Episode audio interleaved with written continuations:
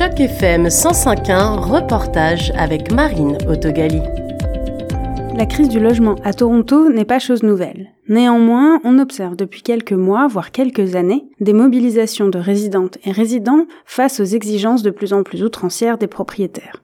Aéré et Montaz Descolini habitent à Toronto depuis des années et sont maintenant en lien avec des organismes de soutien aux locataires pour défendre leur logement. Ils se trouvent effectivement dans deux situations différentes, mais tous les deux en suspens dans l'attente de réponses. Aéré vient d'apprendre qu'elle allait faire face à une éviction pour rénovation, appelée en anglais demoviction. Et Montaz Descolini est lui confronté à des augmentations successives de loyers à chaque rachat puis rénovation de l'immeuble dans lequel il vit depuis 15 ans. Quand Aéré a appris que son immeuble allait être démoli, elle a rejoint No Demoviction. L'association à but non lucratif tente d'infléchir sur les lois provinciales et milite pour une meilleure éducation de leurs droits aux locataires.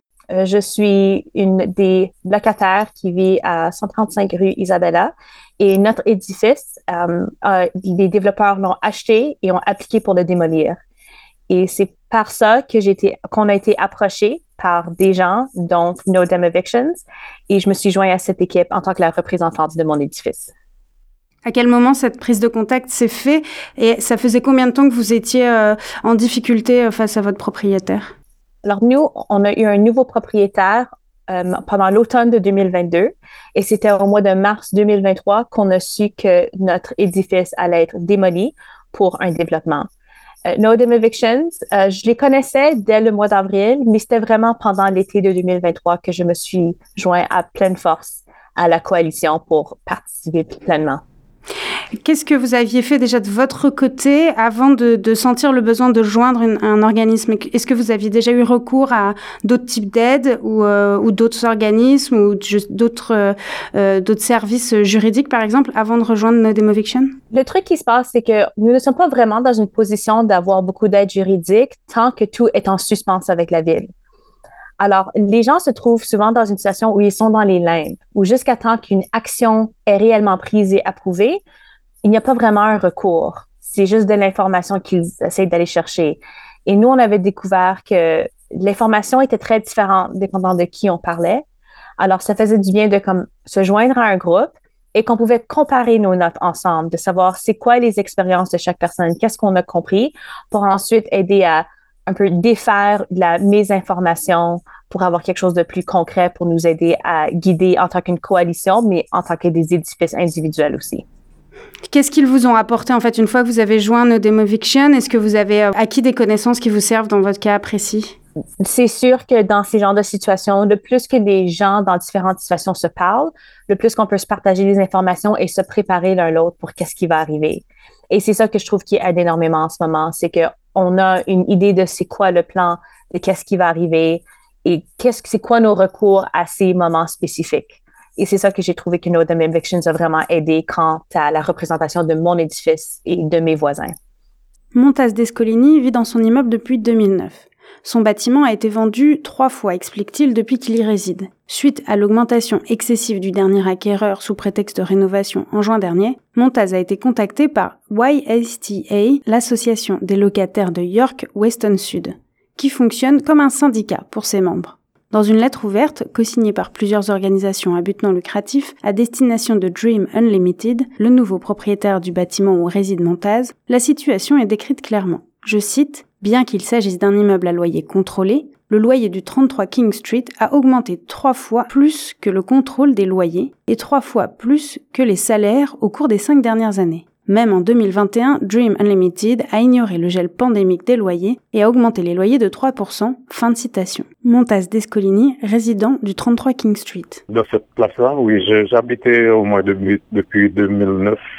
À chaque propriétaire qui sont venus, ils ont fait une sorte de réparation comme si que sur le nom de propriétaire et puis il nous a chargé plus cher pour ça. Et à chaque fois que le bâtiment est vendu, vous, vous êtes contraint de revoir votre loyer. Comment ça se passe pour vous? Je paye mon loyer avant à chaque mois. Mais quand l'union était arrivée, il nous a dit au moins il y a du grève de loyer.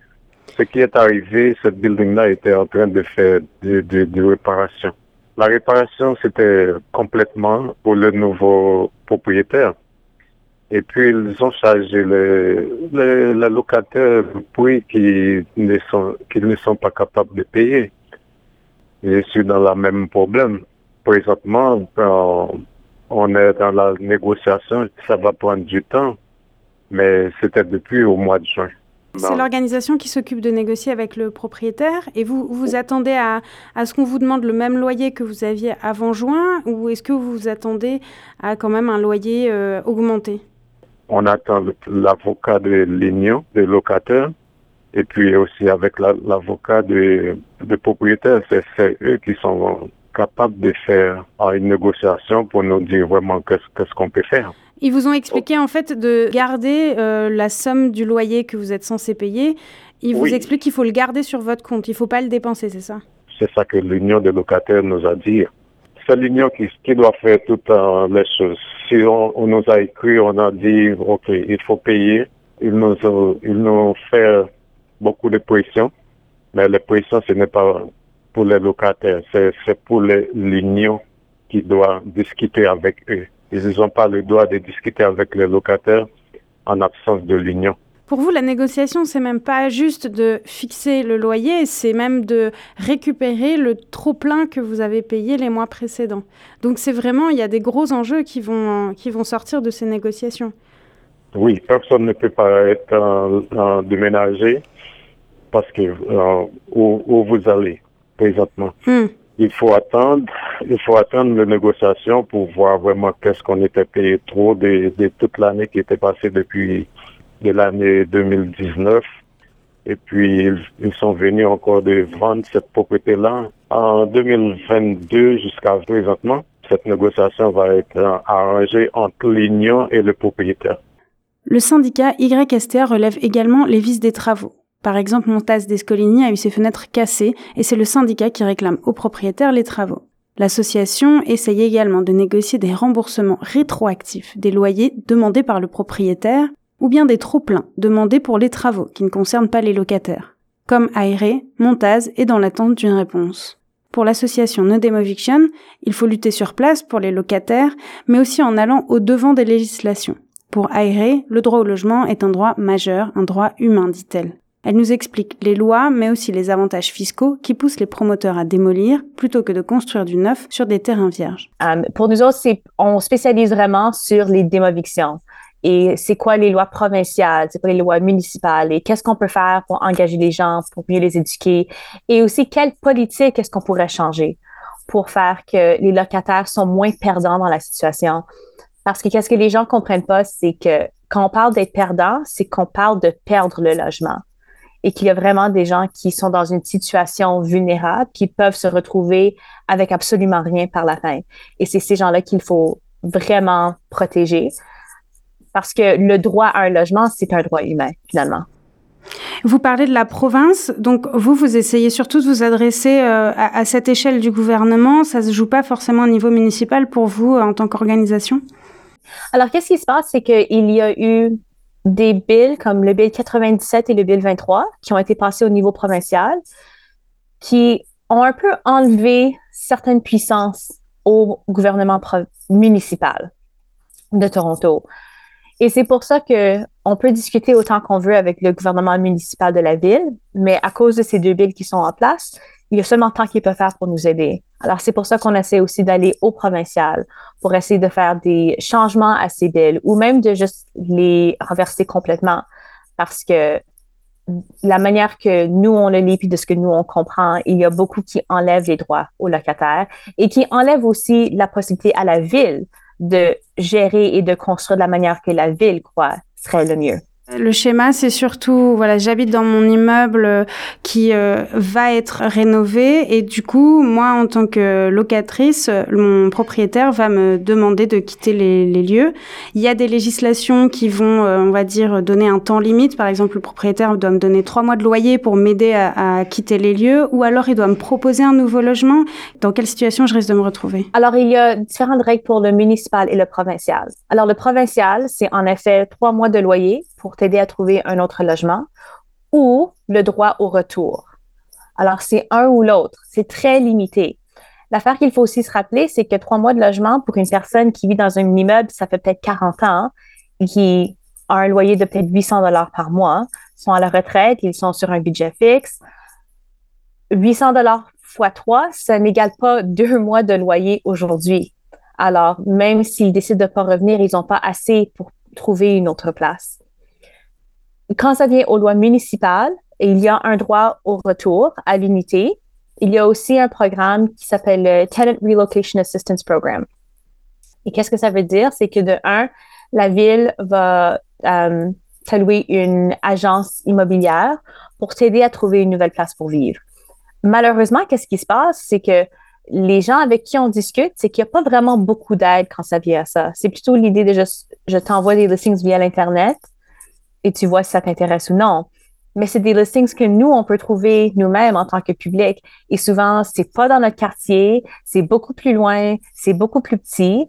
Et pour les gens qui ont besoin d'avoir un accès facile à leur emploi, à des soins de santé, que ce soit physique ou mental, euh, qui sont en situation de handicap, être forcé à déménager du centre-ville à comme Vaughan, ça peut tout changer dans leur vie et c'est vraiment un détriment. Il y a aussi beaucoup de personnes où la communauté qui les entoure, c'est très important parce que c'est eux qui leur donnent du soutien. Alors ça, c'est un problème quand ça vient de trouver du logement. Aussi, quand ça vient trouver le logement, c'est qu'ils cherchent spécifiquement, je vais les dire en anglais parce que je connais les termes en anglais, mais c'est des purpose-built rent-controlled buildings. Et ça, c'est ceux qui sont généralement les plus abordables. Mais malheureusement, ça, c'est les édifices qui sont vraiment ciblés pour les démovictions. Alors, c'est qu'on nous demande d'aller vivre dans des, des immeubles qui éventuellement vont être démolis. Alors, finalement, c'est que c'est très cyclique et éventuellement, on n'aura même plus ces édifices disponibles. Alors, où est-ce que les gens vont aller? L'autre partie du Tenant Relocation Assistance Program, c'est qu'il existe quelque chose qui s'appelle un Rent Payment Gap.